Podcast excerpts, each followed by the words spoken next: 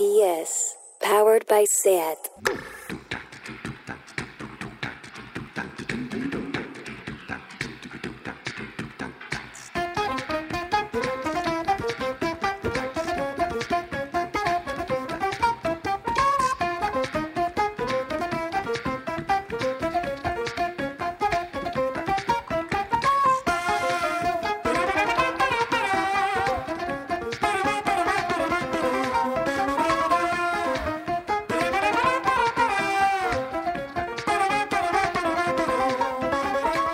Bienvenidas a Tardeo. ¿Habéis visto la docuserie de Jeffrey Epstein? Es el horror hecho realidad y está en Netflix.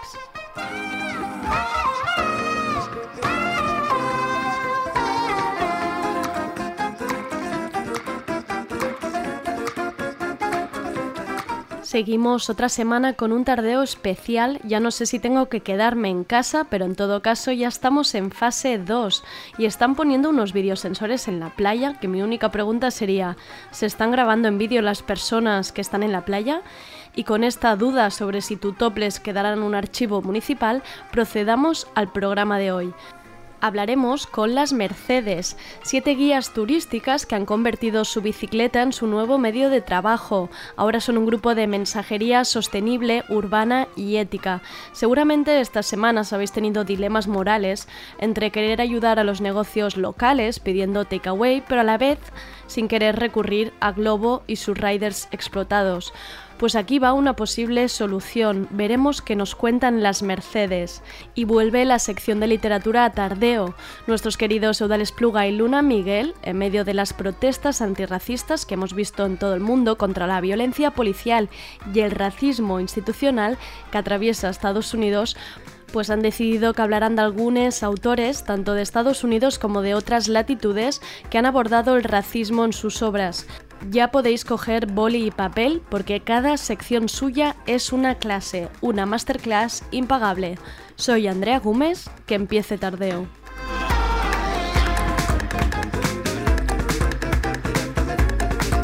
Tardeo. Porque no se puede saber de todo.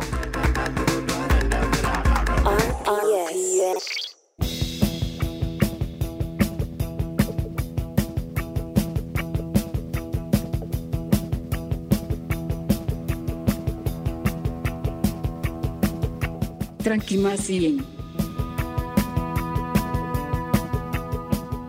Este tranquimacín me lo voy a tomar yo, porque de verdad estoy harta de las comparaciones que estoy viendo estos días en redes. Basta de cada uno llevar cada tema a su terreno que si la manifestación del 8M es la culpable del coronavirus, que si Núñez de Balboa, que si abren antes bares que la biblioteca pública de mi pueblo. Hoy nos hemos levantado con un pero bueno, ¿qué hace tanta gente en Sol o en la Plaza San Jaume manifestándose en plena pandemia? Pues os quiero leer este tuit del usuario a todas las unidades. Si vas al trabajo a cumplir con tu rol dentro de la producción capitalista hacinado en el transporte, nadie menciona la pandemia. Pero si te manifiestas con mascarilla contra los asesinatos racistas, eres el nuevo foco de la pandemia y el culpable del nuevo confinamiento. No digo que no se pueda sentir miedo o alarma al ver tantas personas juntas, pues precisamente el confinamiento se ha basado en eso, en introducir el miedo al contagio, ese miedo paralizante que nos ha hecho capaces de cumplir todas las normas y recortes de libertades sin cuestionar. Ahora lo más difícil será desterrar ese miedo de nuestras vidas, pero no hagamos debate donde no lo hay. Si la comunidad afrodescendiente española se moviliza y ocupa las calles, ese grupo de personas no es más foco de rebrote que la línea 3 del metro a las 8 de la mañana o que la playa de la Barceloneta este próximo sábado a las 12 del mediodía. No hagamos de nuestras ideologías y luchas la excusa para deslegitimarlo todo. No busquemos culpables a nuevos contagios o rebrotes. ¿Habéis pensado lo mal que lo pasan las personas con miedo que tienen que ir a trabajar en transporte público a la hora punta? Lo hacen para ir a trabajar, para ganarse un dinero para comer. Si te molesta que la gente ocupe las calles por una causa justa, hazte un poquito así en el hombro que lo que te falta es un poco de tolerancia.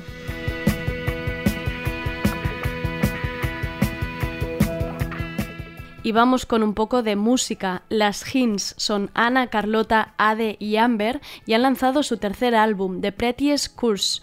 Para mí, y esto lo digo de la forma más sincera, son las personas con el Instagram más divertido de todo Internet. Me gusta mucho seguir su amistad por redes, me hace muy feliz y la verdad es que me ha costado escoger una canción del álbum. Me gusta mucho este nuevo sonido y me gusta mucho que en Just Like Kids respondan a todas las críticas que siempre las han perseguido, sobre todo aquí en su casa. Os dejo por eso con Riding Solo para que se os pegue igual que a mí y estéis por casa cantándola.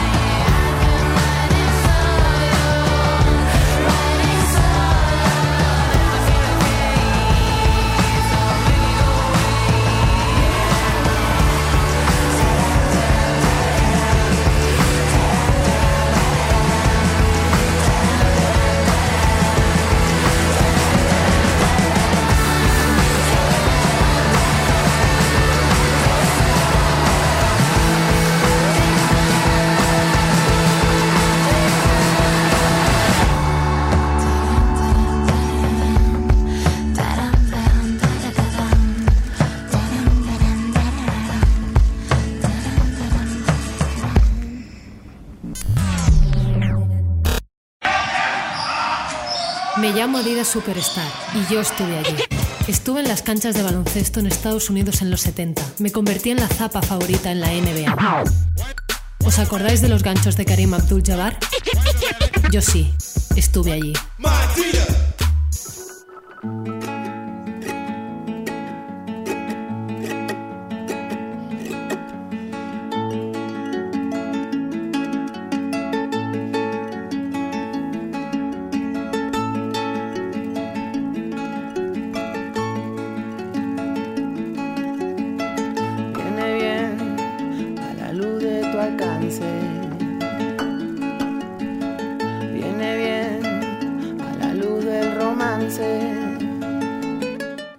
Has aprendido estos días de confinamiento? ¿Qué tal tu trabajo? ¿Estás tocada por la paralización del COVID-19? Son preguntas que hemos oído y repetido estos días. Hay sectores totalmente paralizados. ¿Y qué podrían hacer siete guías turísticas especializadas en tours educativos cuando el COVID-19 lo para todo? Pues se han unido y una vez unidas sus fuerzas e ideas pensaron, ¿cómo podemos ayudar con nuestras bicis? ¿Qué servicio podemos ofrecer? Y así se han creado las Mercedes, un servicio de mensajería sostenible. Siete mujeres con sus bicicletas listas para ofrecer su servicio a restaurantes, bares y negocios de proximidad en la entrega de paquetes y comida a domicilio. Está claro que ha aumentado el servicio de comida a domicilio estas semanas, siendo el único servicio que podían ofrecer muchos restaurantes. Pero muchas personas tenían el siguiente dilema. ¿Queremos usar servicios como Globo o Delibero que sabemos que tienen a sus trabajadoras con unas condiciones laborales lamentables? Pues las Mercedes han venido a solucionarnos esto. No más dilemas éticos, se pueden hacer las cosas bien y ellas van a contarnos cómo. Ellas son Ariadna Serra, Ana Tamer, Ana María Fernández, Ana Cecilia Sánchez, Geraldine Coilo, Coyo, vale, sabía que lo iba a decir mal. Fiona Emi y Marie Dufolleur. Mi francés ya veis que no está mucho. Ellas son las Mercedes. Hola, Mercedes. Hola. Hola. ¿Qué tal? Es que me hace tanta ilusión porque la gente por la radio no puede estar viendo esta maravilla de videoconferencia que está siendo. O sea, esto es un lujo tener a tantas mujeres así en una videollamada. Eh, óyeme, primero de todo, ¿cómo estáis? ¿Cómo estáis de ánimos? ¿Cómo lo lleváis todo? Así a nivel personal, a nivel anímico, a nivel de estabilidad mental. Estamos bien, alborotadas, alborotadas, ilusionadas, intentando poner orden a todo esto que nos hemos inventado de la noche a la mañana. Vale. Y con mucha ilusión y muchas ganas, ¿no, chicas? Muchas ganas, claro, muchas. Sí, hay, hay, hay, cierta inquietud, obviamente, pero hay muchísima ilusión. Claro. Sí, ganas. Es fuerte porque es, es mmm, mira que he entrevistado a personas y proyectos este confinamiento y esta actitud y estas ganas de empezar y algo nuevo y algo que te genera estos nervios todavía no había ocurrido. Así que me hace mucha ilusión también traer un proyecto de, de que hay gente con ganas, que se pueden hacer cosas y que, que hay ilusión, ¿no? Detrás. Exacto. Total. Porque además es que se pueden hacer las cosas de forma diferente y, y, no es complicado, no es un rollo, no es algo que te va a llevar mucho tiempo, ¿no? Es como, yo creo que hay un mensaje de, ay, pero cuida del planeta, y la gente está como, ay, me estás aburriendo. Y es ridículo porque al final te conviene. Nosotras solo, solo queremos agilizar esto, que sea fácil y, y ser parte de, de la solución, ¿no? Claro, yo he explicado un poco, pero explicadme vosotras así, si me tuvierais que definir las Mercedes, ¿qué es? ¿Qué, qué mensaje queréis transmitir? ¿Qué servicios queréis hacer? ¿Qué es? hay, tantas, hay, tantas, voces, os podríais haber organizado para hacer como un lead up cada una con una frase. Yo, yo hablaré de naming. Bueno, mira, eh, vamos a hacer un resumen rápido de qué, de qué pasó. Vale. Nosotras trabajábamos juntas en una pequeña empresa de turismo educativo. Ah, Entonces, vale. Os conocíais de trabajar juntas, ¿eh? Vale. La empresa era mía y con otra socia y de repente nos vimos que la temporada empezaba el 1 de marzo y aquí no venía ya ni un niño americano ni uno. Vale, era para turistas pequeñitos, digan, para, para niños, donde vale, vale. Dábamos clases de cocina y tours en bicicleta. Ah, mira, qué divertido. Todo. Tours que no estaban en el centro de la ciudad, más bien Sí. Una el, vuelta panorámica exacto, de la ciudad. En el vale. parque y en la playa y tal. Y entonces ellas eran mi equipo de confianza. Uh -huh. Muchas hace, Ana Fernández hace 10 años que trabaja conmigo, Ana Sánchez creo que también, las otras un poco menos, pero hace un montón. Vale. Y entonces un día cuando nos vimos con esto, tomando unas cañas eh, virtuales, dijimos, Sí. ¿qué vamos a hacer? ¿Qué vamos a hacer? Si Ya. no vienen hasta el 2021. Y entonces al día siguiente nos levantamos y yo tuve esta idea y les dije, chicas, una idea. Venga. ¿Quién, se- quién se quiere sumar? Y todas me siguieron a tope, a fondo. Todas, sí, sí, sí. Y es verdad que teníamos el nombre, o sea, ella, o sea, colgamos y fue muy deprimente, porque es de, ¿sabes? Ahora nosotras somos muy pro en este entorno digital, te vemos aquí súper normal una entrevista en Claro. GPS, pero cómo no, ¿sabes? Es como hay una facilidad digital, estamos ya a prueba de balas. Pero estas primeras videoconferencias sí que fueron duras, porque estábamos entre eufóricas, desorientadas, estás con tu caña, no sabes si reír, si emborracharte más, si llorar, Y al final hemos estado como no estresadas. Cuando ella estaba tiqui, tiqui, tiqui, tiqui, y de repente eh, se formula, se idea, ¿sabes? Sale de tu boca una, una cosa que ya, pues tú dices, pues sí, pues sí, yo creo que sí va a funcionar. Y ahí surge también el nombre, ¿no? Tu abuela se llama Merced Ah. y, y entonces estábamos, concepto, eh, un nombre de mujer poderosa para apadrinar, ¿no? E- e- Este proyecto, que por Claro. favor, eh, necesitamos un, un referente así de peso. Y Merced ha sido una de las grandes Y inspiraciones. después ya a partir del nombre de mi abuela, que ya iba en bici en el año 30, pues empezamos a idear todo esto de qué podíamos hacer con bicis y personas, ¿no? Vale. Y entonces dijimos, venga, pues, ¿qué hay que hacer? Eh, todas creemos en una... Ahí decidimos cambiar la estructura más vertical a una cosa mucho más horizontal. Por ahí una toma de posición, porque trabajamos, trabajáis ¿no? con tu socia en un entorno ya que nos da un trato, un trabajo que no es precarizado, que, que hay un... ¿no? La persona humana está en el centro, o sea, no sé, yo, yo hablo como, como empleada de esta empresa, pero Hmm. de verdad siempre fue un valor. Ahora yo creo que se han... Hemos hecho como un paso más Hmm. y nos hemos unido. Eh, yo ya decidí desde el primer momento, bueno, o propuse, digamos, eh, ¿qué os parece si hacemos una cooperativa, si estamos todas al mismo nivel y la unión hace la fuerza, ¿no? Y a partir Y, de aquí... o- o- antes, antes de que mm, sigas más, porque yo me van surgiendo siempre preguntas y a- así, así opino un poco todas. Cuando es la videoconferencia que os dicen, oye, em, dejad de ser guías turísticos a partir de ahora, ¿qué os parecería una empresa de un- una cooperativa de mensajería? ¿Todas? Fue que sí, al instante no hubo en plan dudas de decir, oye, Todas. saber más. Yo creo que todas, todas dijimos que sí al instante, Sí, porque todas buscábamos esta manera de entrar en, en la red verde, ¿no? En algo en lo que creemos, en algo en el que siempre hemos soñado, es una utopía, ¿no? Que todos nos podamos ayudar, viendo la crisis que nos venía encima, todo. Eh, la sinergia también con Green Bikes, ¿no? Que es eh, la empresa que también empieza con nosotros desde cero, ellos salen beneficiados, nosotras también, los comercios locales, todo, everybody wins, ¿no? Vale. todo el mundo gana. Fue, la verdad, un poco muy, muy bonito de decir, pues yo sí, quiero hacer algo así bonito, quiero hacer algo para que todo funcione en mi barrio. Claro. En eso.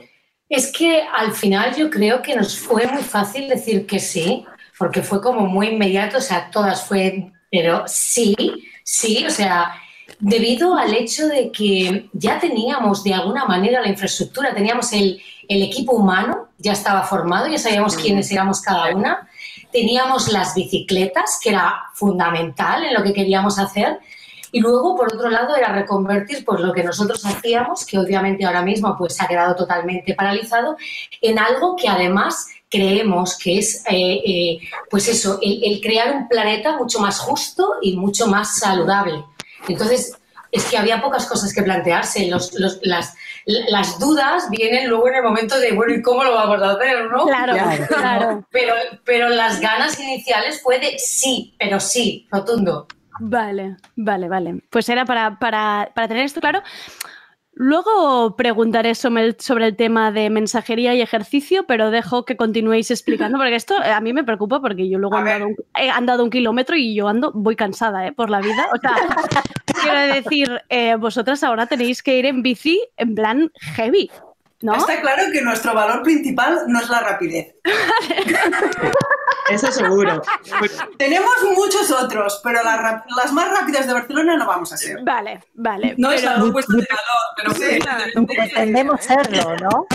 Claro, ta- tampoco Bueno. quizá no es lo que se pide mientras lleguéis, pero es que ya me parece fuerte que, que- que seáis capaces de ir de un lado a otro en bici, ¿eh? pero claro, también ya estáis acostumbradas, ya era vuestra herramienta de trabajo, claro. Exacto, sí. Claro. Estamos entrenadas y lo podemos hacer perfectamente, pero bueno, seguramente hay otras empresas que están ahí llenos de ¿no? chicos muy mucho más fuertes y con un físico mucho superior al nuestro y no, no, en rapidez no podemos competir, pero en muchas Claro. otras cosas y valores sí. En breves pondremos un gimnasio Las Mercedes.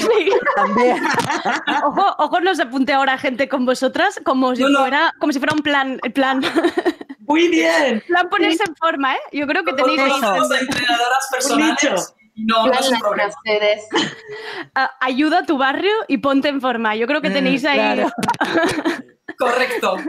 un modo de... No, pero sí que es verdad que además tenéis mucha razón, que principalmente estas empresas cuando han ofrecido la rapidez es cuando han pasado desgracias y es cuando dentro de estos trabajos también tú misma, yendo por carrear a Go, si vas en moto o en otro vehículo, te encuentras a gente por ahí en medio que no es seguro tampoco y que ahora estamos en una ciudad que parece más sostenible, que hay menos coches, pero hay que volver otra vez a bajar revoluciones, ¿no? Porque es que no se tampoco no, no, no se puede exigir esta velocidad. O sea, no, es necesario, ¿no? Es que y, a- y aparte, Sí, perdona, es que aparte veníamos de trabajar con niños, ¿no? De llevarlos en bicicleta, entonces esa, ese, ese cuidado, Claro. esa precaución de, de- de- de conducir y de, y de movernos y de trasladarnos, pues es lo mismo, porque es que yo creo que todas valoramos nuestra vida y la de los otros, ¿no? Entonces, un, un paquete, pues es solamente un paquete Claro. y ya está.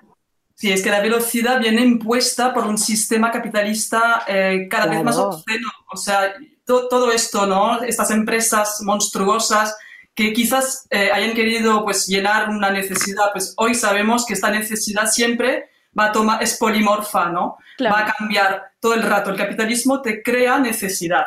Y entonces todo parte del capricho del cliente rey. Yo creo que mm, todos tenemos que saber que hay empresas que están vendiendo suscripciones mensuales para que tú eh, pagues menos de 10 euros al mes y que tengas gente que te traiga eh, de forma ilimitada a tu casa, no sé, un frasco de detergente, unas bolsas de basura, lo que sea, y le puedes hacer volver y ir y venir. No sé, o sea, eso es esclavitud, es horror, eh, y hay gente que quizás lo haya contratado y no sea consciente de ello.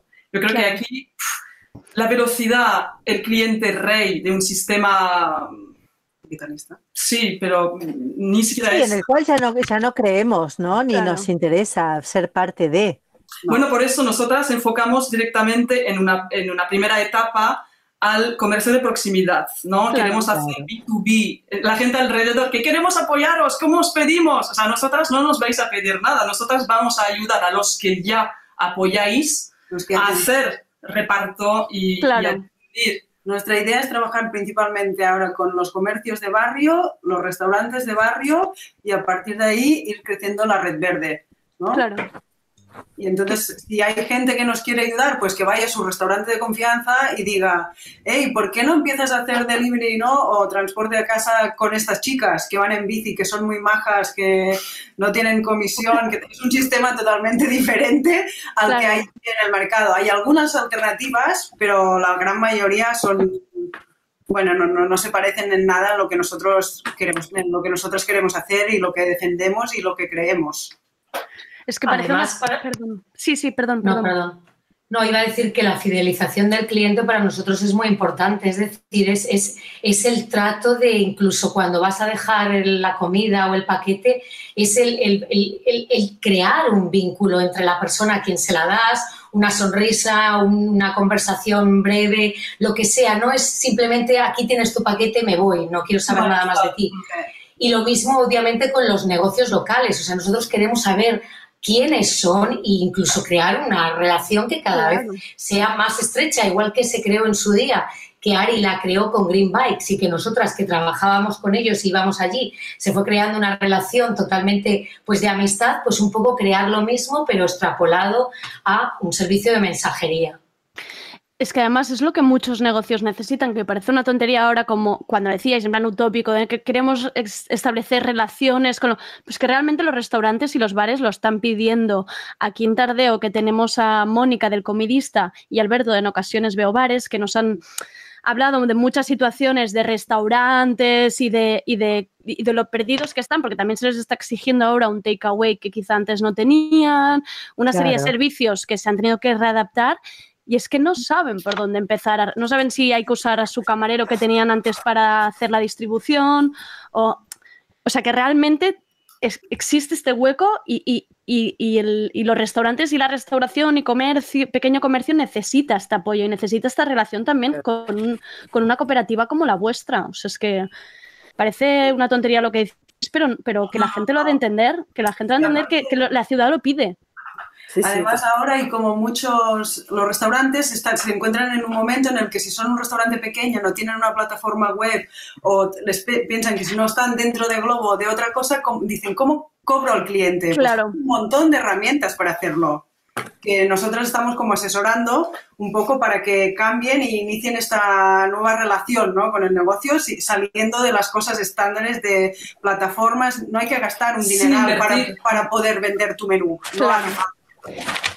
Claro, es lo difícil y falta información. O sea, so- ser mensajera no es yo voy a darte visibilidad con un millón de usuarios. O sea, yo no manejo esto, yo no voy a coger tu dinero durante un mes para invertirlos en fondos buitres. Yo no voy a tocar este dinero, es tuyo, tú lo cobras. Y, y- Claro. y tú has investigado bastante, ¿no? Es fácil eh, poder recibir el pago de un cliente que hace un pedido sin pasar por una app.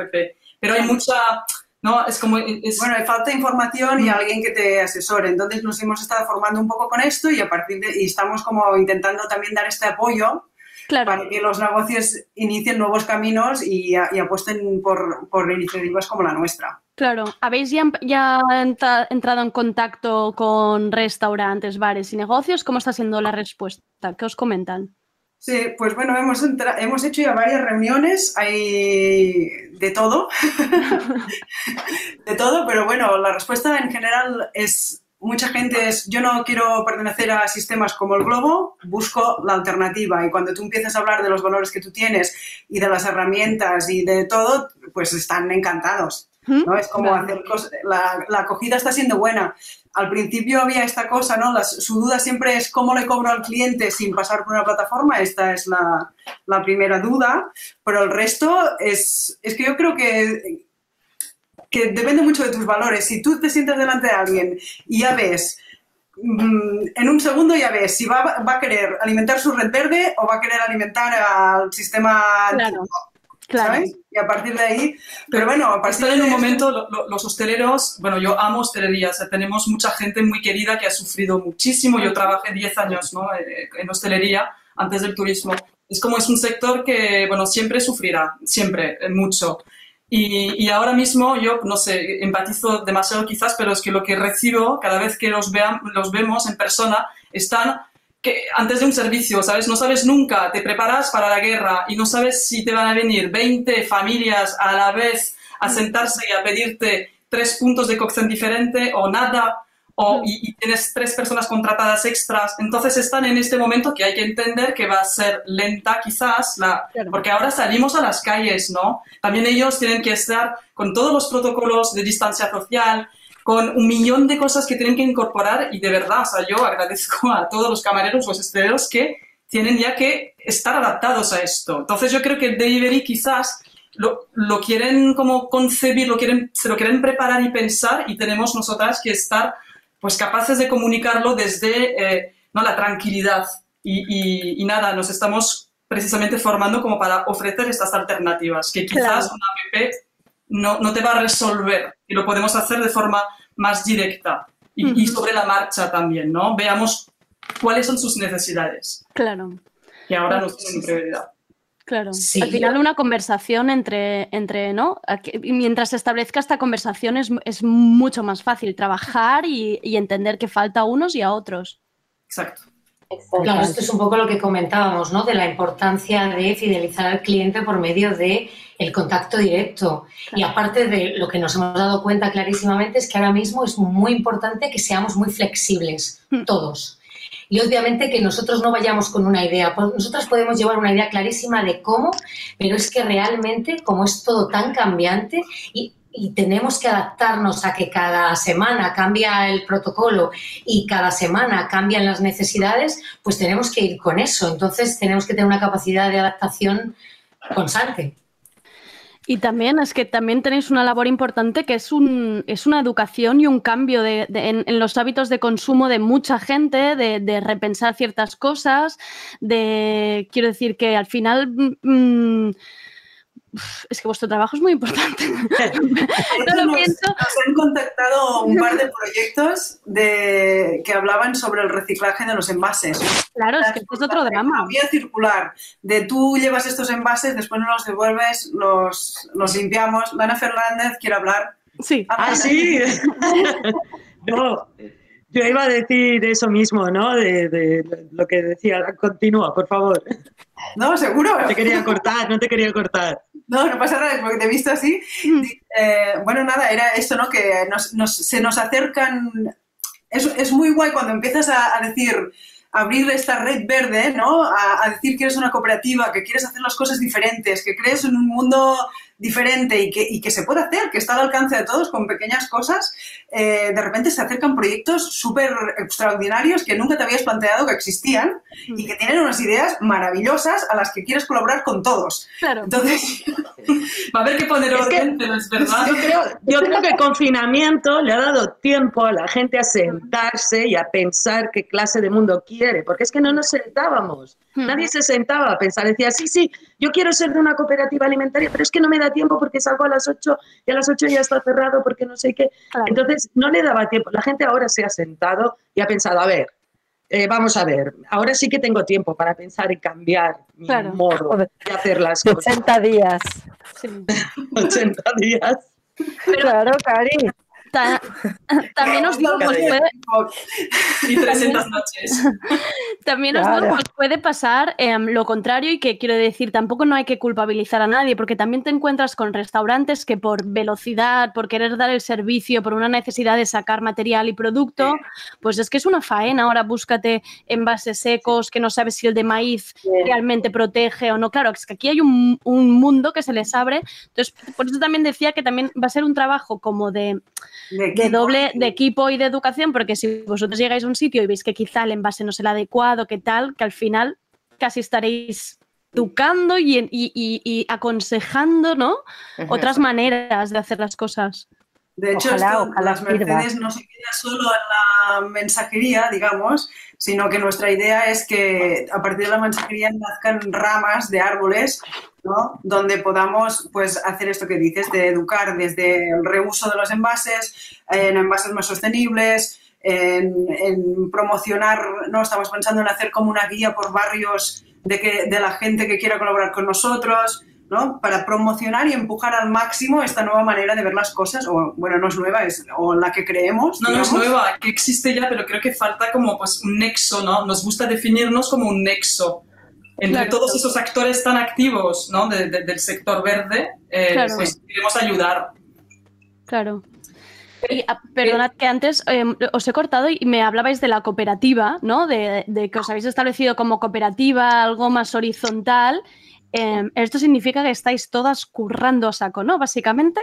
¿Cómo, cómo os habéis dividido tareas? ¿Cómo? Porque, claro, estáis montando una empresa. Quiero decir que ahora hay que hacer redes, comunicación, todas estas cosas tan bonitas. Todo ha sido bastante natural, ¿no? Las cosas han ido deslizándose, Sí. la parte comercial más hacia un lado, la de gestión hacia otro. Ha sido muy natural la técnica, que es eh, Anna Tamer, que es nuestro ídolo, porque el tema técnico con la bici, ¿no? Construir una bici allí soldando, la caja, el no sé qué, todo era... Y todo ha sido bastante. Yo pensaba que íbamos a tener em, más piedras en el camino, pero muy suavemente hemos ido pasando los la gente, sí, ha ido poniéndose en el departamento, que se nos han creado unos departamentos de repente, solas.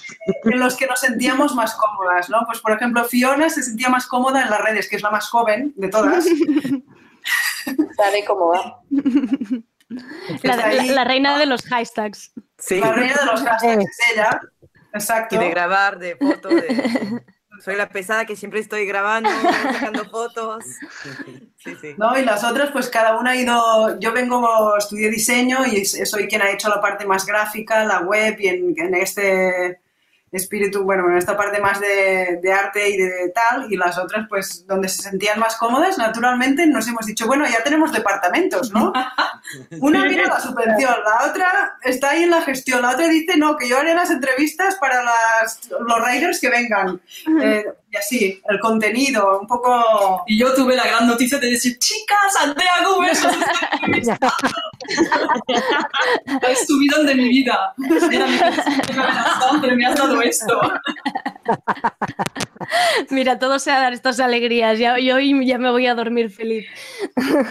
Oye, me, alegro que os hayáis organizado. Y ahora iba a preguntar, ¿previsión de poner más riders? Sí, ya estamos ampliando. Ah, hoy, hoy no, pero hoy sí queremos recibir candidaturas, queremos eh, tener currículums, porque si, si, este proyecto pues tiene la, la proyección que nosotras estamos ideando, pues Claro. claramente queremos eh, ser fuente de trabajo ético, sostenible, digno y eh, nada, bienveni- bienvenidos sean. Yo, de hecho, tengo muchos conocidos que me han escrito, pero contratáis ya. Eh, bueno, ojalá, pero sí, toda- todos los currículums de momento, pues los vamos a, a- a examinar y guardar y cuando tengamos, pues, eh, la capacidad de contratar, evidentemente, y lo, hare- lo haremos, ¿no? Sí, por supuesto. Claro. También el tema de ser cooperativa nos abre a todas las cooperativas. Entonces, ya hemos estado Claro. hablando con alguna cooperativa que son de trabajo, entonces también podríamos tirar pues, de esa cooperativa y ofrecer trabajo a eso. Entonces, es todo como una red, es que es una red. Es la Y si todos hacemos un poquito, creamos un mundo mejor seguro. Claro. Al final es fascinante cuando te das cuenta, porque yo creo que un poco el sistema nos ha metido, precisamente por la rapidez ¿no? a la que nos lleva, nos mete a, a- a creer que si ahorramos, es decir, si yo voy a un supermercado que me cuesta más barato, me ahorro un dinero, ¿no? Y entonces es como un beneficio, es un beneficio totalmente del momento. Y no me estoy dando cuenta que por estar a lo mejor comprando en ese lugar, estoy haciendo que se precaricen los salarios de la gente que está trabajando. O sea, es toda una cadena que conlleva esa decisión que yo tomo de dónde voy a gastarme el dinero y que siempre viene motivada porque me resulta más barato. Claro, más barato a base de qué? De que obviamente se ha oprimido a lo mejor a los proveedores para que pongan el precio mucho más barato. Entonces, es un montón de gente oprimida solo para que tú te ahorres un dinero, obviamente porque tienes un salario muy malo debido a esa precarización y entonces no puedes acceder a consumir más. Entonces, yo creo que todo pasa por el cambio de paradigma de que nos demos cuenta de que gastar un poco más en determinadas tiendas y en determinados productos nos va a conllevar que todos vivamos mejor y que ese gasto es muy necesario. Entonces yo creo que ese es el mensaje que nosotras queremos transmitir. Además que se ha visto que la gente sí que quería ayudar. A cuando, cuando se ha visto todas las persianas cerradas, cuando hemos bajado a las calles y hemos visto los barrios cerrados, ahí la gente sí que se ha dado cuenta, ¿no? De, de jolín, es que yo quiero que mi negocio de siempre está abierto, mi bar de toda la vida de abajo de casa está abierto y que mm, puedes ir al Lidl de vez en cuando, pero no hace fa- mm, puedes también, también comprar en el barrio y si no es tu barrio, pues un día te apetecerá irte a Sans y si no puedes, pues las Mercedes. que- Estamos nosotras, claro. ya está, lema. O sea, que- Si no puedes, más Mercedes. Claro. Justo hablaba de la, de la red esta de consumo, la red verde, la red res- responsable de esta ciudad. Yo, por ejemplo, durante el confinamiento también he descubierto muchos grupos de Telegram con muchos apoyos vecinales mutuos, ¿no? Que me ha maravillado. A mí me da la sensación que, que han surgido ahora, pero es que llevan mucho tiempo. Hay muchas redes vecinales que llevan muchísimo tiempo. Em, ¿Os estáis apoyando en estas redes? ¿Os está siendo fácil entrar, hablar en Somos muy novatas en ello y, y- y la verdad que por suerte nos asesoran desde Copolis, Ujú. donde podemos estar ya en, en contacto con pues, otros proyectos de la economía solidaria y feminista. Entonces, pues en esto es un gran avance. De hecho, vamos a tener también formación con, eh, ¿cómo se llama? La, La Pera, ¿no? Otro proyecto de. Copolis. Sí. Sí, Con la entonces, eso es, eh, es, es muy positivo, pero eh, evidentemente, o sea, nos hace falta llegar a, a la gente que ya está trabajando activamente. O sea, yo- considero que de verdad tan, tantas cosas que se están haciendo, necesitamos eh, entrar en contacto ya con... con Pero los- sí que es verdad que, volviendo a esto de los vecinos, no hemos llegado a estos grupos de Telegram que hablas, pero sí que en los barrios, de repente hay barrios muy fuertes en Barcelona que tienen ja associacions de comerç, l'Associació de Comerç de Sant Antoni, de Poblenou, de Veïns, tal. Entonces, esas pequeñas organizaciones sí que de repente nos han descubierto y nos han contactado, en plan, ¿no? Queremos empujar el negocio de barrio de la gente de tal y estamos, eh, tenemos ahí algunos barrios que, que estamos intentando llegar a algún acuerdo con ellos para, para colaborar. Claro, es que esto es lo que me parece más maravilloso, que al final una intercomunicación entre estas redes puede hacer que realmente em, seamos fuertes y sea posible, ¿no? Porque siempre parece como, ay, es que no consigo llegar a la gente. pero que sí que es posible. Eh, contadme, hemos dicho que vais en bici, que podéis traer paquetes y tal, pero ¿qué servicios ofrece? Hacedme un poco, leedme el panfleto. ¿Qué servicios ofrece las, Mer- las Mercedes? Pues ofrecemos. Eh. desde ah, ¿Alguien lo quiere explicar? No, bueno, Geraldine como o da Ana? igual, da igual, Ana, Ana. da exactamente igual. Explica, explica, Ari. No, eh, bueno, teníamos como la principal, eh, queremos empezar, que ya esta semana ya estamos haciendo pruebas con un par de restaurantes de, de aquí del Gótico. Entonces, la primera idea, porque los restaurantes parece que en esta salida del COVID eh, de esta nueva situación están ahí como muy estresados. Entonces, eh, intentamos dar apoyo a ellos así en primera instancia, pero nuestro principal eh, cliente sería servicio de domicilio para restaurantes de, de aquí, después para tiendas de proximidad, grupos de consumo. eh, nos encanta la idea del supermercado sin plástico, que hay varias eh, iniciativas ya, pues ese tipo de colaboración y después obviamente la mensajería de tengo una oficina, un estudio compartido, una agencia de publicidad y necesito un servicio. Claro. Pues estas serían como las líneas ¿no? de, los, de nuestros clientes en esta, en esta fase de inicio, digamos, de, Vale. de la creación de las Mercedes. Y después al final, obviamente, pues llegaremos al particular, que si el particular quiere eh, organizar un- una, una comida o lo que sea y, y- y necesita el servicio de las Mercedes, por supuesto estaremos ahí también. Por, por eso, de momento, estamos ofreciendo como packs de servicios. O sea, si tú tienes un negocio, eh, un restaurante, una tienda o que estés interesado en, en contar con nosotras, pues eh, nos contactas. Puedes estar ahí en la, en, en la web que tenemos estrenada desde la semana pasada. Estamos muy felices. Y ahí pues nos dejas tus datos y te mandaremos una, un, un PDF de, de precios, ¿no? Nosotras vamos, eh, en realidad, a ofrecer... Son tres, Sí, trabajamos como por, por bonos, digamos. Vale. con fórmulas personalizadas. Sí, vamos a ver a la persona y el negocio en sí, eh, lo escuchamos qué es lo que necesita y, y a partir de lo que tenemos nos adaptamos un poco. Claro. Entonces el restaurante comprará, pues no sé, un, un- un pack de mm, 30 servicios. no inven- Bueno, e- existe el pack de 30, pero hay otros también. Hay viaje suelto, hay pack de 10, de 20, de 50. Nosotras tampoco sabemos exactamente cuál será su demanda. Entonces, Claro, todo es claro. sujetado No hay- a- a- al contexto, ¿no? Ya, ya se decantará. Y es lo que decíamos, están los restaurantes también viéndolas venir un poco todos, ¿no? Ahora terrazar adentro, no saben si la gente tampoco se atreve a ir todavía dentro de los restaurantes o no. Está todo el mundo un poco esperando a ver qué ocurre. Exacto, y no vamos a estresar más a esta gente Claro. que de verdad, o sea, el estrés, la, la urgencia, mira, velocidad, la urgencia es un valor que no, es que no me parece muy interesante, la verdad. Claro. Habéis dicho la web que, por cierto, es mensajerialesmercedes.com para quien esté en casa y ya esté em, queriendo cotillear un poco y mirar. Y tienen sus redes, por supuesto, las podéis encontrar en Instagram y en Facebook. O sea, que la gente ya empiece un poco a mirar. Muy bien. Nos gustaría también resaltar una cosa que de, del LES, ¿no? Ah, bueno, si me vas a dar esta autovía. Claro, las Mercedes para mí personalmente me, me, me representan mucho, o sea, es como un rechazo rotundo a la, al binarismo y ambiente y estoy, pero más, más orgullosa que nunca, la verdad. Y además es como un guiño muy local, ¿no? Porque Les Mercedes en Barcelona, bueno, yo vivo aquí desde 10 años, pero me siento parte de, es mi proyecto de vida en Barcelona. Entonces, bueno, que sea plural femenino, pues ala, y que después sea totalmente inclusivo Claro. y bienvenidos los riders, hombres y mujeres y feministas y que de verdad que tengan ganas de trabajar para mejorar el servicio de nuestra ciudad, mm, pues me parece fantástico.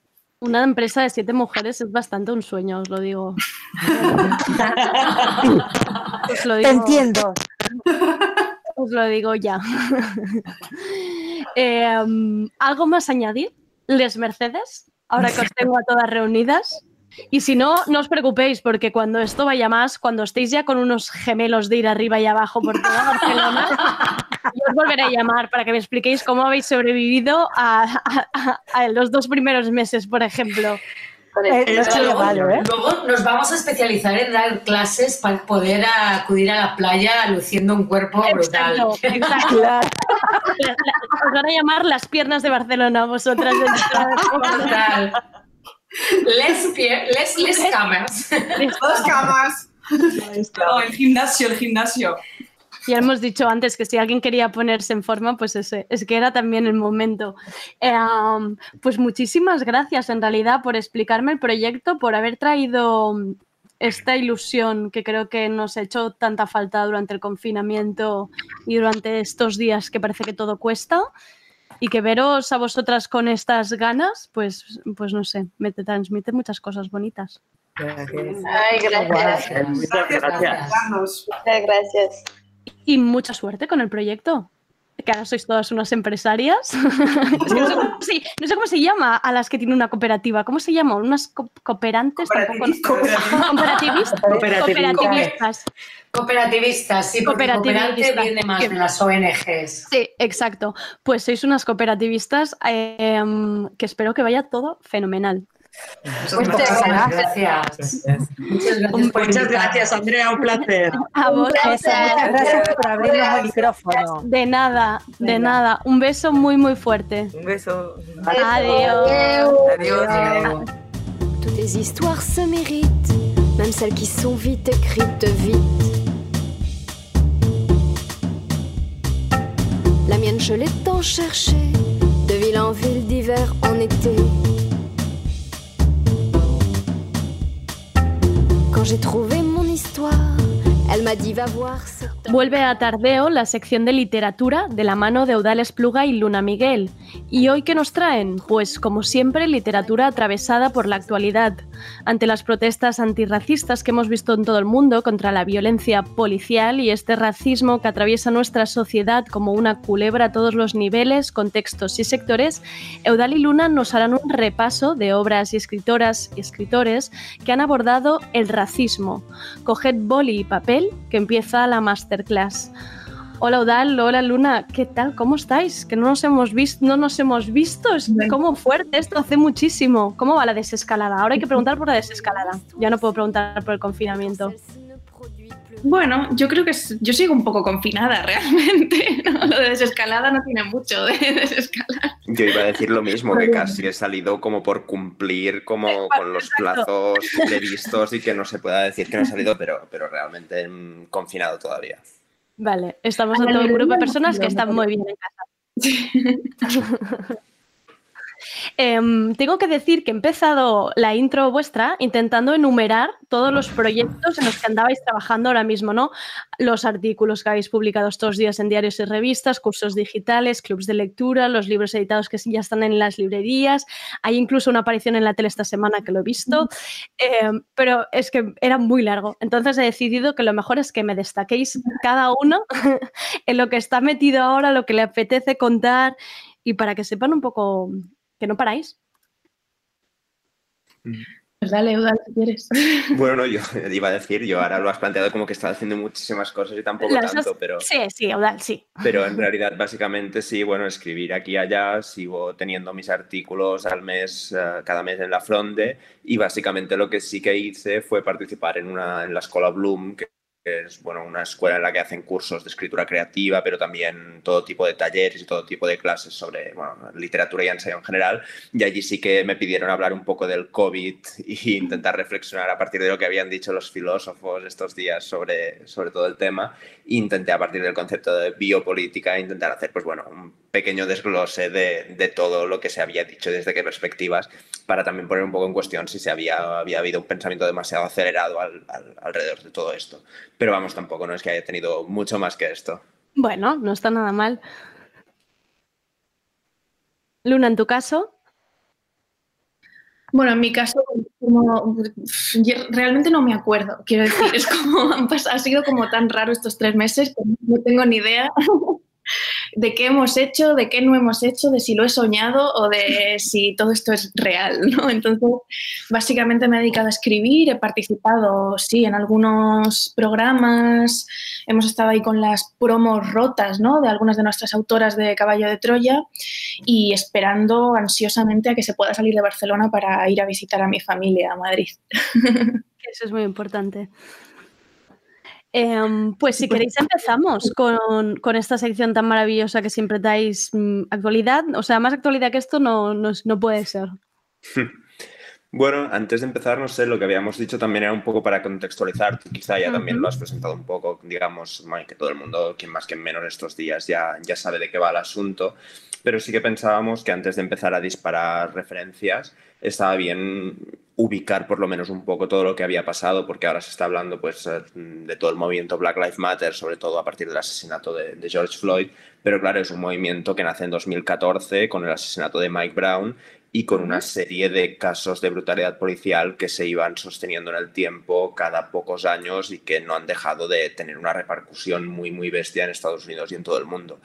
Pero también una cosa que así que, que, es interesante también decir es no ver el movimiento Black Lives Matter, por decirlo así, como una cosa que aparece de golpe hace eso, seis años, eh, solo a través de las redes sociales, sino que muchos activistas dentro del mundo de, afrodescendiente y, y, teóricos como es la misma... Uh, es que no me saldrá el nombre, pero es Kanika Yamagta Taylor, que es una de las que ha trabajado más el, el, cómo se encaja el movimiento Black Lives Matter dentro de lo que es el, movimiento por la liberación negra. Y de alguna manera lo que viene a destacar es que apareció este movimiento en un momento muy importante, que era en el que la sociedad uh, norteamericana se empezaba a hablar de que había habido un establecimiento de una democracia ya posracial, uh, también con, con la llegada de Obama y muchos cambios que se produjeron en los años previos a 2014 parecía que el racismo ya, y sobre todo el racismo institucional, ya no era un tema importante en Estados Unidos. Y de alguna forma esto, uh, el movimiento Black Lives Matter permitió retomar una lucha que era de muchos años atrás, muy histórica y que repercutía en muchos otros lugares del mundo. Por lo tanto, también intentar, queríamos verlo en ese contexto. No, y sobre todo muy importante esto que decía Seudal de empezar así, porque ahora además hay quien lo está llamando una moda, ¿no? Como si fuera esto una cosa de ayer, ¿no? Creo que es, que es muy importante.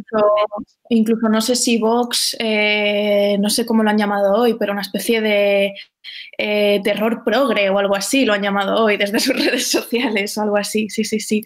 No, sobre, precisamente sobre esto, sobre la gente blanca que solemos eh, desestimar bastante luchas en las que no somos los protagonistas o las protagonistas, había una frase que dijo el otro día Virginie Despentes en una columna de Liberación que dice, no puedo olvidar que soy una mujer, pero puedo olvidar que soy blanca. Eso es ser blanco. El privilegio es tener la posibilidad de elegir pensar en ello o no.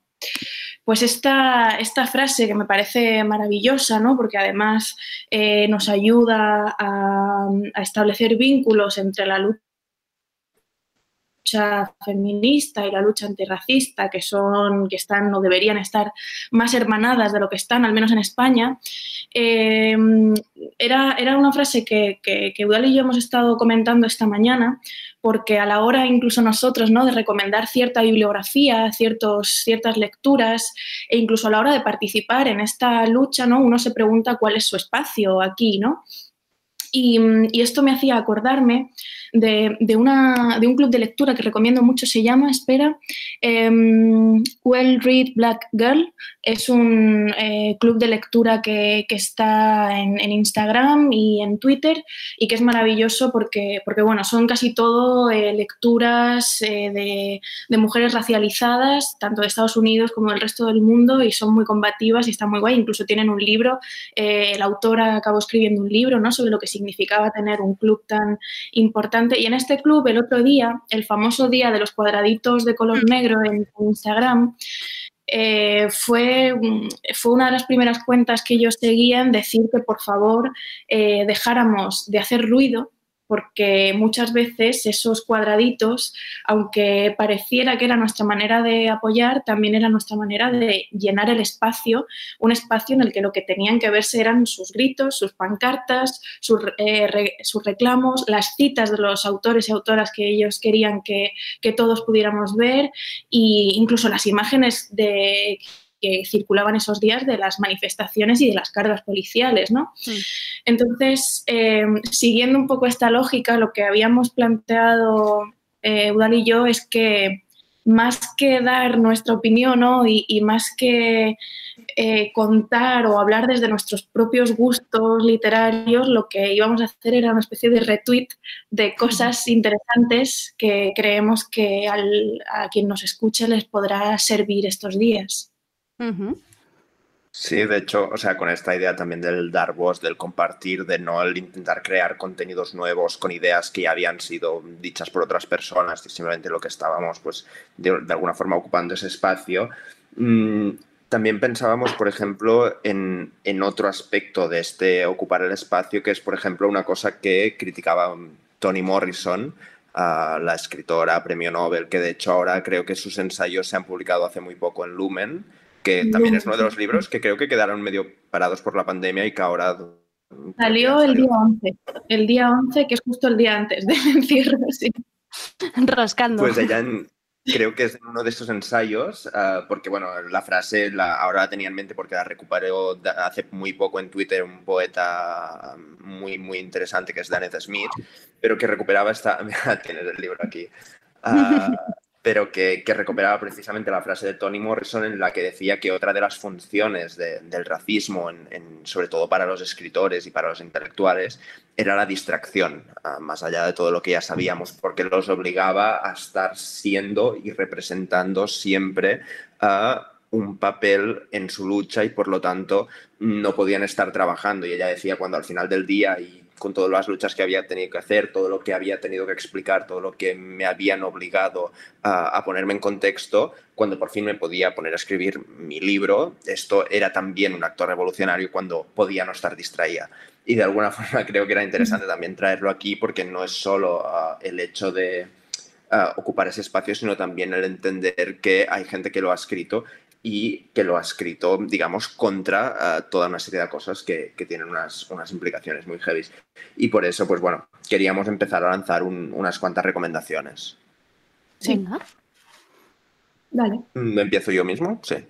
Muy bien, sí, sí. Pues, no sé, yo una, bueno, eran sobre todo recomendaciones de libros que, bueno, aparte de que tengan relación con esto, yo pensaba libros que hayan salido recientemente, en mi caso hablaré de ensayos y, bueno, también de alguna novela, pero el primero que me interesaba mucho era un ensayo, bueno, una recopilación de ensayos, que son unas conferencias que dictó Stuart Hall, ah, que se titulan El Triángulo Funesto, uh, Raza, Etnia y Nación, ah, que ha sido publicado por Traficantes de Sueño hace muy poco. Y es súper interesante el libro porque sobre todo en la primera conferencia, bueno, las, las tres son muy guays, están muy interconectados, pero en la primera lo que hace es una defensa del concepto de raza en el sentido de decir, mm, estamos habituados a decir, no, el concepto de raza es una construcción sociocultural que no tiene ninguna relación directa con, con lo que es la realidad y por lo tanto todas las categorías biologicistas relacionadas con esto, pues bueno, no tienen ninguna función y por lo tanto muchos discursos antirracistas han intentado apartar el concepto de raza, pero él lo que nos viene a decir es que no lo podemos apartar porque al fin y al cabo a nivel discursivo de, relaciones de poder el concepto sigue marcando eh, las formas de entender la diferencia para mucha gente. Por lo tanto, no podemos simplemente olvidarnos de él y empezar a hablar de otras cosas, eh, también en, en, relación a lo que decíamos antes de una sociedad por racial, básicamente porque el concepto sigue operando hoy en día.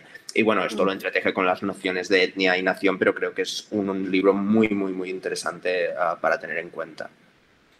No sé si sigo yo disparando recomendaciones o quieres que nos vayamos mejor intercambiando. Os, podéis ir turnando, pues así, así uno descansa.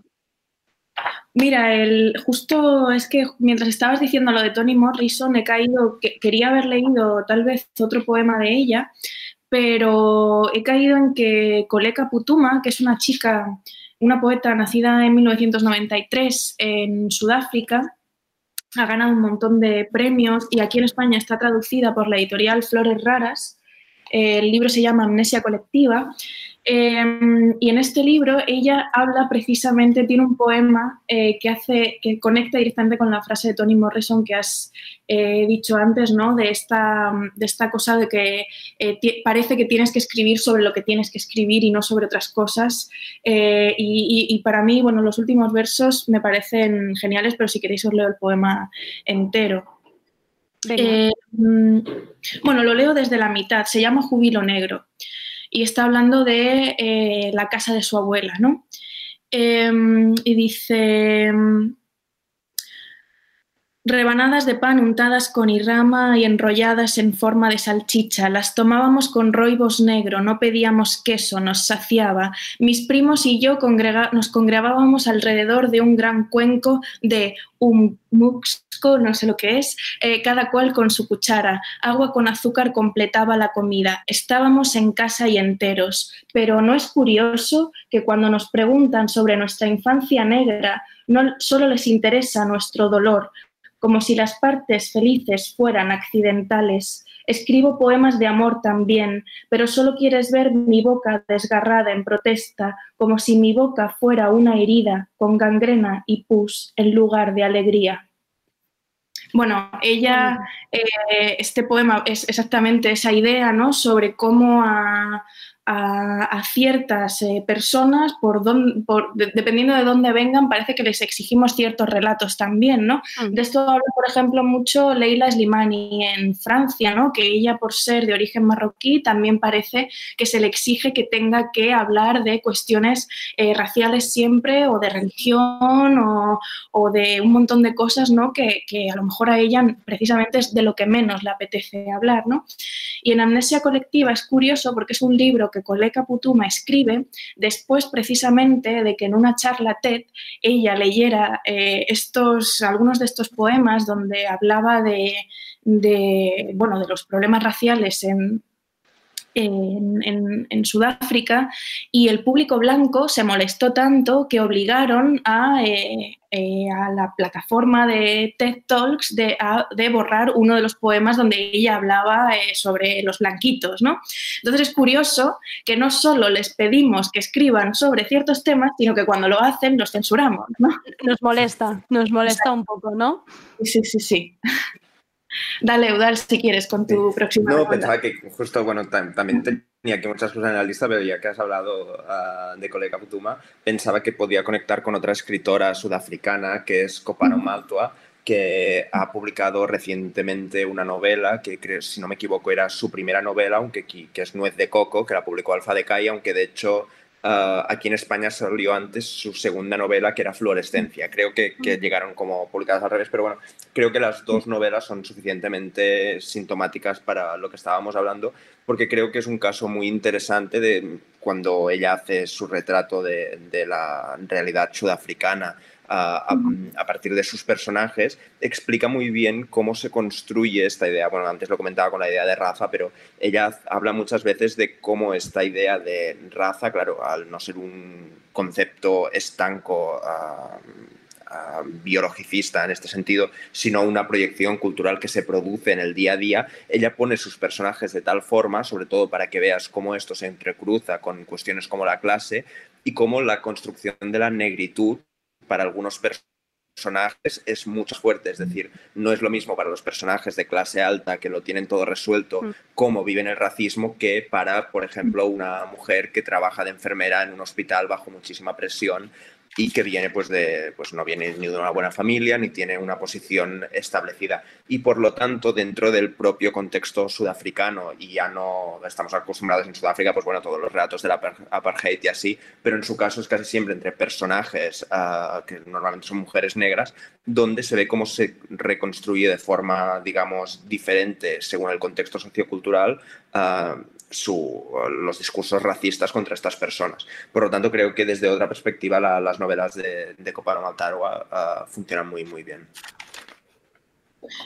Sí, pues en, este sentido a mí me gustaría irme de continente totalmente ¿no? y al otro lado del, océano, porque, porque esto de lo que tú hablas de la cuestión de clase, además dentro de la cuestión eh, de raza, eh, me recuerda muchas de las bueno, de los comunicados que están haciendo algunos colectivos antirracistas latinoamericanos. Eh, por ejemplo, eh, el otro día desde, no recuerdo el nombre del colectivo, pero desde eh, Brasil ¿no? salieron los datos de cuánta policía se había cargado a personas racializadas en, en, Brasil y era como un número, no sé, no sé cuánto más grande, pero muchísimo más grande que en Estados Unidos. ¿no? Y también eso, esto lo vinculaban a cómo también, eh, pues eso, ¿no? ya no importa solo eh, la raza, sino importa el país del que vengas, importa eh, el idioma que hables e incluso la importancia que tengan o la importancia que, te den desde Europa, ¿no? Porque desde Europa nos importa más el racismo en Estados Unidos que el racismo en cualquier otra parte del mundo que también es está latente en todas partes, ¿no? Entonces, en ese sentido, yo quería leeros, hoy voy a leeros muchos poemas. Qué bien, me encanta. Quería leer un poema que es un eh, jodido clásico de Shirley Campbell Barr, que ella es eh, una autora costarricense Em, y tiene un poema en un libro que se llama Rotundamente Negra, que es el título además del poema, que, bueno, que a mí me, me, parece un himno muy bonito y que si queréis, pues os lo, os lo leo. Dice, me niego rotundamente a, negar mi voz, mi sangre y mi piel, y me niego rotundamente a dejar de ser yo, a dejar de sentirme bien cuando miro mi rostro en el espejo, con mi boca rotundamente grande y mi nariz rotundamente hermosa, y mis dientes rotundamente blancos, y mi piel valientemente negra, y me niego categóricamente a dejar de hablar mi lengua, mi acento y mi historia, y me niego absolutamente a ser parte de los que callan, de los que temen, de los que lloran, porque me acepto rotundamente libre, rotundamente negra. Pues este libro está publicado en Torremozas, en España. Además hay una edición nueva como con fotografías, si no me equivoco, como mucho más bonita que la edición que salió en 2012, si no me equivoco. Y, y es como una de las autoras eh, afrodescendientes en, América Latina que más voz han tenido y que más, eh, bueno, mm, por ejemplo, aquí desde España en Afroféminas, eh, siempre que hacen recomendaciones literarias ponen a la voz de esta autora como, como la de una, casi es una Biblia, ¿no? ese como un referente, vamos. Exacto, sí, sí, sí. ¿Tienes algo más?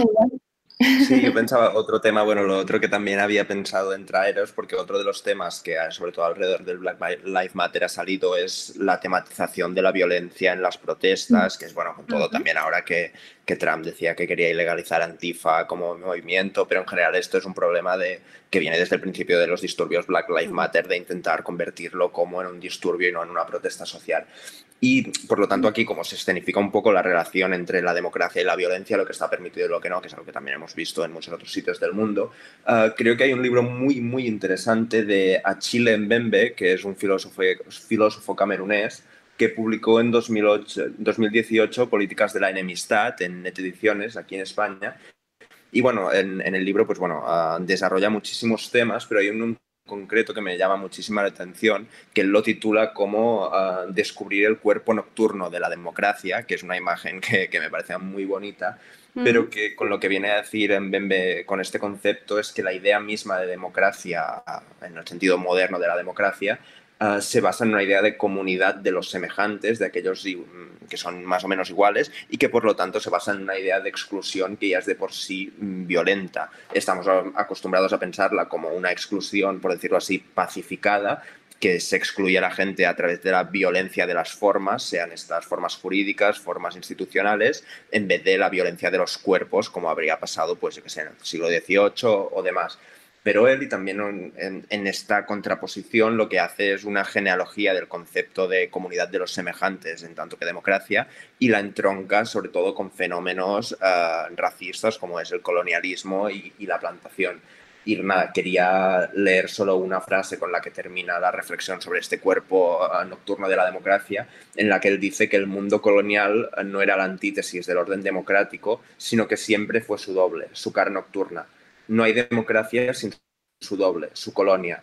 Poco importa el nombre y la estructura. Esta no es exterior a la democracia. Por tanto, también ah, me interesaba mucho la reflexión de Mbembe para traer esta idea de que la violencia que de golpes, no, claro, es que cuando se ponen violentos en las protestas pierden la razón. No, la violencia ya estaba allí, siempre ha estado allí y forma parte de esta misma estructura de poder. Es lo que viene a decir Mbembe y no sé, me parecía una idea que estaba bien también aquí para, para traerla. Qué interesante, sí, esta perspectiva. ¿Cómo se llamaba el libro? Se llama Políticas de la Enemistad. Ah, vale, sí. Vale. Sí, esto me recuerda un poco también a lo que estábamos hablando antes tú y yo eh, por WhatsApp, de, mm, porque antes que sepas que quedábamos en el bar de al lado de la radio y nos, nos, nos hemos que, terminábamos de quedado sin el vino. Ahora tiene que ser por WhatsApp, ¿no? pero, pero me recuerda un poco esto que decíamos también de que, y con lo que has empezado tú hablando de, del hashtag y demás, de cómo realmente además esa violencia policial es solo la punta de, del iceberg, ¿no? De, de, del, del, problema, ¿no? Eh, todos estos, eh, hacíamos, o te hacía yo el símil, ¿no? De que, de que igual que una, eh, algo como la sentencia de la manada en España acaba provocando el hashtag eh, de cuéntalo, que nos acaba sacando a las calles y que nos acaba, y que acaba introduciendo el tema de la violencia machista mucho más, de una manera mucho más fuerte dentro de las políticas del Estado, ¿no? yo creo que a pesar de que hayamos tenido que fijarnos solo en la punta del iceberg, que es esa violencia eh, mm, policial y no en la violencia estructural, ¿no? que estamos viendo que, es lo que tratan estos, todos estos autores que estamos leyendo. Eh, pero lo único bueno que, que, uno podría, bueno como entre muchísimas comillas, ¿no? pero que uno, bueno, uno podría sacar de todo esto es que tal vez eh, a partir de ahora empecemos o empiece a estar tan presente este tema como, como lo ha estado luego la violencia machista, ¿no? En nuestras, eh, o en, al menos en boca de nuestros políticos, ¿no? Eh, me gustaría pensar en eso, aunque, aunque es que es una constante que se repite y se repite y se repite, como contaba Eudal al principio, y, y me pregunto qué podremos hacer nosotros también para que, para que sea así, para que para que nos permita ver el puto iceberg entero, ¿no? En una, situación así. Sí, y en este mismo sentido, cuando lo comentábamos, también una cosa que, me parecía interesante de cuando me lo decías es que también esto de alguna forma nos puede servir casi también como advertencia, que al final lo que estamos viendo estos días, al ser un caso tan mediático o estos casos que nos van llegando de alguna forma, Uh, podamos llegar a pensar, bueno, no, fue un acto puntual, monstruoso, que por parte de, bueno, de alguna gente que está pues como muy radicalizada, uh, asociarlo con ciertos mm, movimientos de Trump, de la ultraderecha, del de creciente fascismo en Europa y en Estados Unidos uh, unidos y en cambio no verlo como el resultado de unas estructuras uh, de racismo institucional que vienen mucho más lejos y que también se expresan uh, en muchos otros momentos a partir de cosas muchas más ínfimas. También por aquí por eso entiendo que la imagen está del iceberg o sea verlo solo como esta espectacularidad y que además está sostenida por toda una estructura muy, muy, mucho más amplia, pues creo que también es potente para, para que nos tomemos eso pues como, como una advertencia de que la punta es muy afilada, pero lo que hay detrás es mucho, mucho más grande. No, sí, total. Y además, eh, creo que también antes lo habéis dicho en una de las recomendaciones y ya vosotros leyendo a otras personas para acceder a este espacio, también lo que ha ocurrido estos días es que ha habido una revisión, no solo por nuestra parte, sino por parte de medios, de marcas, de personas influyentes en las redes que han visto cómo eh, teníamos interiorizados ciertos mensajes, cierta manera de ocupar también, pues lo que decíamos, las redes, de poner nuestros mensajes, nuestras opiniones, cuando precisamente aquí lo que había que hacer era callar, escuchar y dejar que sean los otros o reivindicar otras voces, otros mensajes, otros autores. Y yo creo que es que esta punta de iceberg que habláis es que realmente tiene tantas ramificaciones y yo creo que hay tantos análisis ¿no? de todo esto que está sucediendo.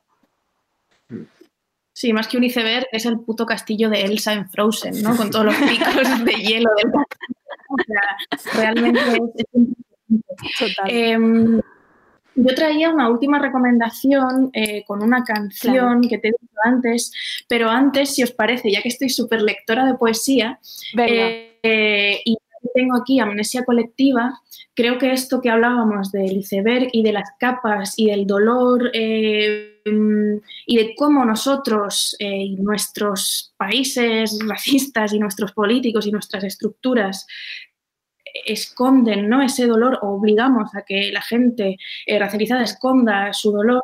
Este poema de colega a mí me gusta mucho, es muy brevecito y os lo, os lo voy a leer porque creo que, que, tiene sentido y así a lo mejor alguien que nos escuche se anima a comprarlo y, y, a, y a, leerlo porque es, es una barbaridad de libro. Se llama además Crecer negra y mujer. Crecer negra y mujer te enseñará a acumular esqueletos, a empalar tus gritos con grapas, para que todo el mundo pueda pasar página cómodamente.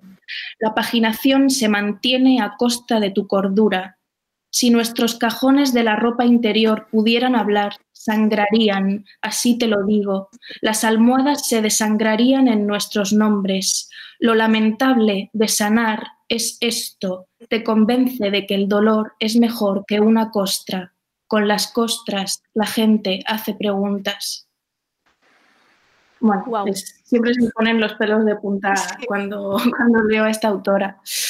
Pero a quien yo quería traeros es volviendo a Latinoamérica y a Perú y a mediados del siglo XX, eh, hay una mujer que me fascina, que es Victoria Santa Cruz, eh, que igual que Rotundamente Negra se ha convertido como, en un himno muy reciente, antes yo creo que estaba este tema suyo que se llama eh, Me gritaron negra, que además recuerdo que cuando estábamos en Playground, Eudal y yo, creo que, creo que fuiste tú, eh, tuvimos que escribir un, un texto sobre un vídeo que se había viralizado de una niña Em, de una niña de cinco años que se sabía de memoria este, este poema ¿no? y lo recitaba y que era muy fuerte, ¿no? porque es, es un poema que, Santa Cruz escribió cuando un día jugando con sus amigas en la calle, eh, cuando era una niña en un barrio eh, de, Lima, em, llegó una niña blanca y, entonces, como ella era la más, eh, con la tez más negra de todas, le dijo que ella no podía jugar, ¿no? Y entonces es cuando ella descubre que es negra. Eh, y, y, el descubrimiento de que eres algo que no sabes que eres y de que ese algo además es malo para los demás o significa algo horrible para los demás cuando tú eres una tierna, dulce y, e inocente niña, eh, dice que es como, como si la asesinaran, ¿no? Eh, dice que lo sintió como una especie de asesinato, ¿no? Porque ella ya no podía volver a ser eh, la persona que a lo mejor ella iba a ser, ¿no? Porque todos la estaban mirando como algo que, eh, que no podía ser, ¿no? Y entonces ella tiene esta, esta canción que si, que si queréis luego la, escuchamos, este, eh, que además se ha convertido en obra de teatro después y que a mí especialmente me emociona mucho porque, porque bueno, creo que hoy sigue absolutamente vigente. Pues ahora nos despediremos con esta canción. Em, Luna y Eudal, muchísimas gracias por esta lección donde yo os juro, es que no solo apunto libros, eh, apunto frases vuestras, en plan como una, como una alumna loca y en plan, venga, coge, coge apuntes, corre para los oyentes que hayáis estado en casa, que os haya costado em, coger algún nombre, em, lo tendremos apuntado en la web y si no, en redes, tanto a ellos como en las redes del Radio Primavera Sound, nos podéis preguntar y estaremos encantados incluso de hablar y que incluso pongáis vuestras propias recomendaciones y que creemos también, pues mira, si podemos crear un hilo a partir de esto maravilloso, ya sería un sueño. Y muchísimas gracias por parar todo lo que teníais y por entrar un ratito a tardeo. Muchas gracias. Adiós. Adiós. Nos vamos escuchando Me gritaron negra de Victoria Santa Cruz.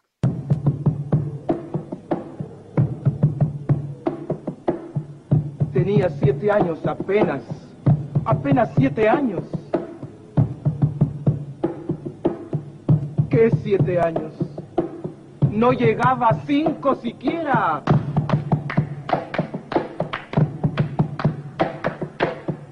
De pronto unas voces en la calle me gritaron negra. ¡Negra! ¡Negra! ¡Negra! ¡Negra! ¡Negra! ¡Negra! ¡Negra! ¿Soy acaso negra? Me dije. Sí. ¿Qué cosa es ser negra? ¡Negra! Yo no sabía la triste verdad que aquello escondía. ¡Negra! Y me sentí negra. ¡Negra! Como ellos decían. ¡Negra! Y retrocedí. ¡Negra! Como ellos querían. ¡Negra! Yo di mis cabellos y mis labios gruesos y miré apenada mi carne tostada y retrocedí. ¡Negra! Y retrocedí. ¡Negra! ¡Negra! ¡Negra! ¡Negra! ¡Negra! ¡Negra! ¡Negra! ¡Negra! ¡Negra! ¡Negra! ¡Negra! ¡Negra! ¡Negra! ¡Negra! ¡Negra! Y pasaba el tiempo y siempre amargada seguía llevando a mi espalda mi pesada carga ¿Y cómo pesaba?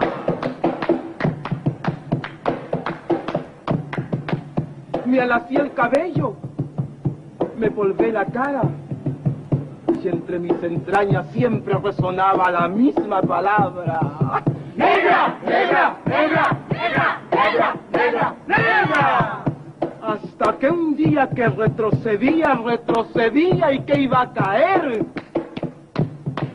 ¡Negra! ¡Negra! ¡Negra! ¡Negra! ¡Negra! ¡Negra! ¡Negra! ¡Negra! ¡Negra! ¡Negra! ¡Negra! ¡Negra! ¡Negra! ¡Negra! ¡Negra! ¿Qué? ¿Y qué? ¡Negra! ¡Sí! ¡Negra soy! ¡Negra! ¡Negra! ¡Negra soy! ¡Negra! ¡Sí! ¡Negra soy! ¡Negra! ¡Negra! ¡Negra soy! Yo hoy en adelante no quiero laciar mi cabello. ¡No quiero! Y voy a reírme de aquellos que por evitar, por evitarnos algún sinsabor, llaman a los negros gente de color. ¿Y de qué color? ¡Negro! ¿Y qué lindo suena? ¡Negro! ¿Y qué ritmo tiene? ¡Negro, negro, negro, negro, negro, negro, negro, negro, negro, negro, negro, negro, negro, negro, negro! ¡Al fin, al fin comprendí! ¡Al fin! ¡Ya no retrocedo! ¡Al fin! ¡Y avanzo segura! ¡Al fin! ¡Avanzo y espero! ¡Al fin! Y bendigo al cielo porque quito Dios que negro azabache fuese mi color y ya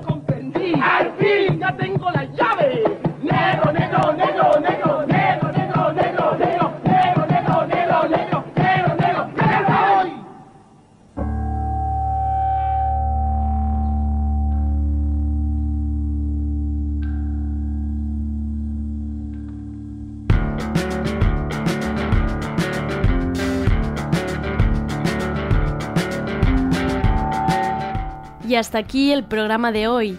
Antes de que saltéis a otro podcast, dejadme por favor que os informe de algo. Dejadme que pongamos un poco de ilusión y esperanza a este verano. El Primavera Sound quiere que vuelva la música en directo a la ciudad, así que hoy ha salido el cartel de las Nits del Forum, una serie de conciertos, sesiones de DJs, conciertos tributos que se celebrarán entre junio y septiembre en el anfiteatro del Parc del Forum durante más de 70 noches. El aforo, por supuesto, será limitado y ojo, hay que correr a comprar entradas porque las entradas son numeradas para que no haya así problemas con las medidas de seguridad. ¿Y quién podemos encontrar en el cartel? Pues las Hins, Young Beef, Cariño, La Mala, Carolina Durante, Ketama, Dorian, Amaya, Soto Asa, Cristina Rosenbinch. Vamos, hay para todos los gustos. Antes y después habrá sesiones de DJ. Todo esto será al aire libre en el forum, ahí con la brisa del mar. Un plan perfecto para el verano. Tenéis las entradas en DICE y si queréis más información la podéis encontrar en las redes sociales del Primavera Sound o me podéis escribir a mí y os paso los links que necesitéis. Lo importante es que nadie se quede sin su primer concierto al aire libre. Me despido, volvemos mañana, vuelve el Sindicat de Yugateras y os presentaré un podcast nuevo muy especial. Os dejo solo con el nombre para que le vayáis echando una ojeada y mañana os cuento más. Se trata de Móvil Cartera Klaus. Y esto que suena es el nuevo disco de Fantasize Your Ghost del dúo de Chicago Oh Me. Esto que suena es la canción 3243. Soy Andrea Gómez, gracias por escucharnos.